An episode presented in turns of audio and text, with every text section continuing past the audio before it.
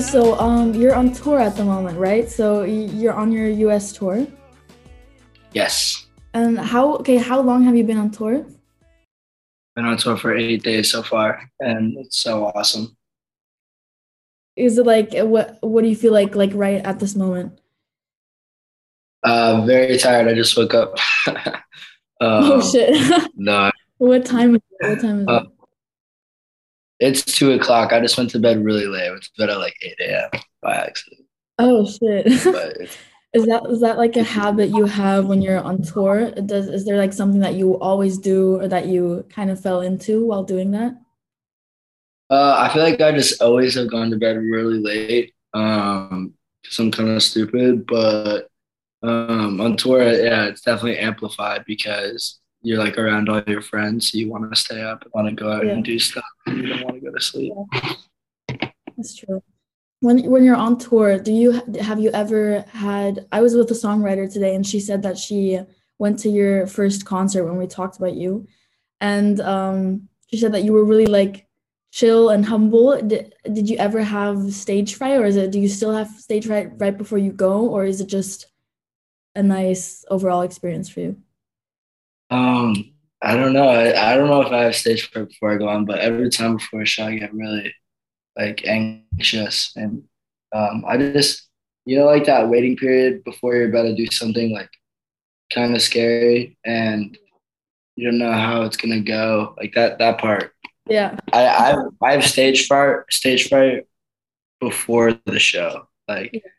I'm afraid of the part before the show, but once I'm on the Yeah. stage, I feel like I have no fear at all, and it's, all really comforting.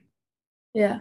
Like the moment before that is always so scary. It's just like your heart's racing and it's just all of it. But the moment you're on, you feel comfortable. Is there like anything that you always do, like every show for each city? Um, I listen to a lot of classical music before the show, Ooh, okay, smart. like calms me down. Do you like build up small studios for every city? Because some people, I don't know, are you in a bus or is it just like individual traveling? Yeah, we're on a bus. Okay, so did you like build up a studio yet? Do you make songs on the road? no, no, I haven't made any music yet, which is so weird because I usually make music every day, but I Yeah. haven't made uh, I haven't made any songs since being on tour. Not yet. Okay, you should. I, I think you you will definitely because if you make songs every day, I mean, you're gonna feel the like. But I guess you being on tour is like you're being busy, and there's no time to do that because you also don't sleep. so difficult. No, I really want to. I want to set up a studio in like in like one of the hotels that we're staying at and and make music because I feel like it'll be um, the music I make will be really cool because I'm in a really cool time of my life. Yeah. Like lyrically, what what inspires you besides uh, the things that you kind of experience on a day to day basis? Like who, maybe an artist or anything. I would just say the present inspires me. Like whatever I'm listening to in the present inspires me. What I'm doing, um, where I'm going, what I'm looking at. Just anything in the current moment um, inspires me to what I make. Yeah. Um, did you like get inspired by um the like the music that you listen to now or that you make? Is it similar to your taste? Like the music that you make, do you listen to completely different music or is it the same kind of genre or is it just mixed? Well, right now, I'm on kind of a weird binge where I only really am listening to instrumental music, like classical music or like violin or like jazz music. And I don't really make jazz music or or like violin music. So I don't know. I guess not. But there's Yeah. times in my life, sure, where I am get I am getting inspired by the music that I'm listening to and making similar music. But right now, in the moment, not really. Yeah. I mean, it's cool because like I wouldn't have expected for you to like listen to classical music. I don't think anyone would expect that from pretty much like anyone that's our age. Um, so it's kind of nice, but I get it though. It calms you down, and like scientifically or something like that, kind of like helps you study and be centered or whatever it is. So it's like a good hack to just stay sane when you're on tour and you meet so many people, and it's like so many impressions. So like you listening to classical music is actually pretty dope. That's really cool. Um, so you just turned 18 in July, which is like we're like the same age. Do you like like to party or did you party? Um yes, I did party on my birthday. I think I went to a club for the first time in Los Angeles. Ooh. I hated it. I didn't like it at all. yeah, I mean clubbing, I, I get it though. I get it. It's not really that fun. It's weird it's fun for like 10 minutes and they're like, okay, I'm probably gonna leave now. Yeah, true. um, is it like for you turning 18 or just age overall? Um, is it a bigger deal for you to turn 21 or would you rather just be young and not like do you like being young more? Do you want are you the type of person that wants to like grow up? I don't even know. I feel like I don't even feel like I'm 18. I feel like I'm like 30 years old because everyone everyone in my life is a lot older than me because um, I don't know. I mean, it's like in the music industry, a lot of people are like in their like 25s to 30s. I feel yeah. like everyone I hang out with is kind of around that age, and that's kind of the age that I feel because of that. Um. But yeah, I would say I'm excited to get older. I'm excited to be more knowledgeable and be in a better place than I am now. Yeah.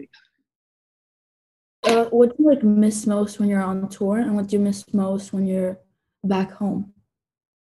I don't miss anything on when I'm on tour at this moment. I don't. I mean, like I miss my family, but I already don't live with my family um, in real life, so I miss them regardless. So I don't really miss anything. I think it's having the time of my life. Um, not on tour. I don't know because this is my first tour ever that I've ever been on. The one I'm on at the moment. So I am afraid for when the tour's over how I'm gonna feel. I feel like I'm really gonna miss performing and miss all the serotonin I got from doing. Um, you definitely will, because it's like you're being overstimulated at this moment, and then that's what I think is like the complicated thing with uh, artists. For you, for example, like this is your first tour, and you have so many high highs right now, and then when you get back, it's like very difficult to because everything normal seems like a low because the high was very high before that. So it's like a difficult thing, especially to, to handle at such a young age. So I hope that you'll feel better when you're in your hometown or LA or wherever. But um, what's like one thing that has like someone has to see when uh like where your family's at your hometown um or experience from your childhood?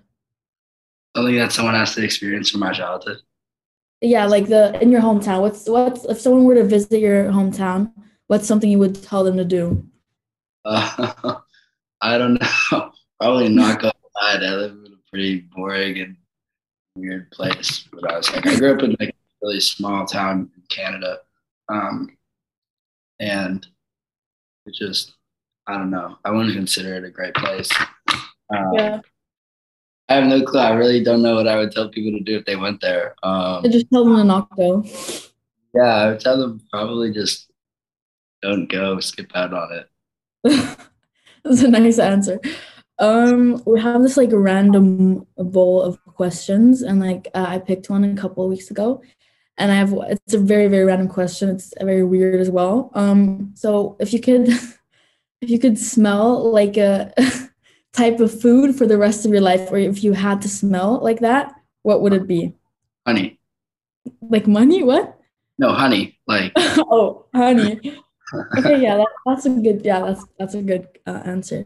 And then if you had to choose two songs to go uh, into our playlist, like any playlist, uh, what would they be? Oh, um, oh, that was a really hard question. Um, you know, I recently just got kicked off my Spotify for no reason today. So Me I can't too. Like 10 minutes ago. I was like, what? Really? And yeah. it won't let you go back in either. It won't let me log back in. Well, yeah, me neither. Oh, that's damn Spotify. I was trying to like before this, like get ready for this and like listen to some like good music and yeah. just let me know. I was so upset about it. Um, but do the exact same thing. Have you heard of Alice Dona? Alice, no, I haven't heard of him. Yeah, She's like this French artist from uh, the 80s, but she has this song called "C'est Pas Prudent" that I would say you should put in your playlist. And also, she has a song called Mes Parents. It's all in French. Recently, Okay. the. French music. Have you ever been to Paris?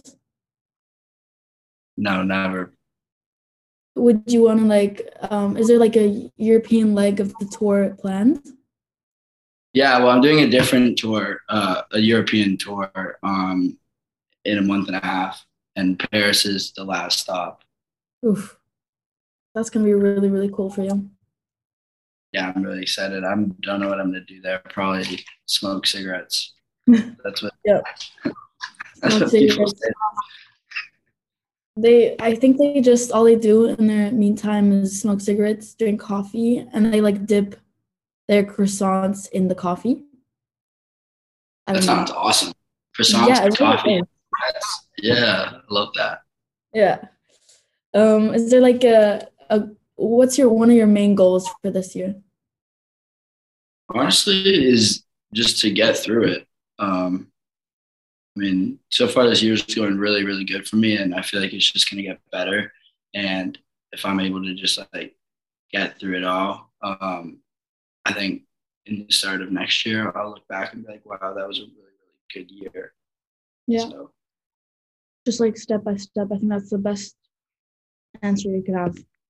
So I think um that was it. Thank you very much for talking to me. And I hope you have an amazing rest of your tour. Um, try to get some sleep, listen to some more classical music, and I wish you all the best. thank you so much. I'm gonna send you a cool playlist.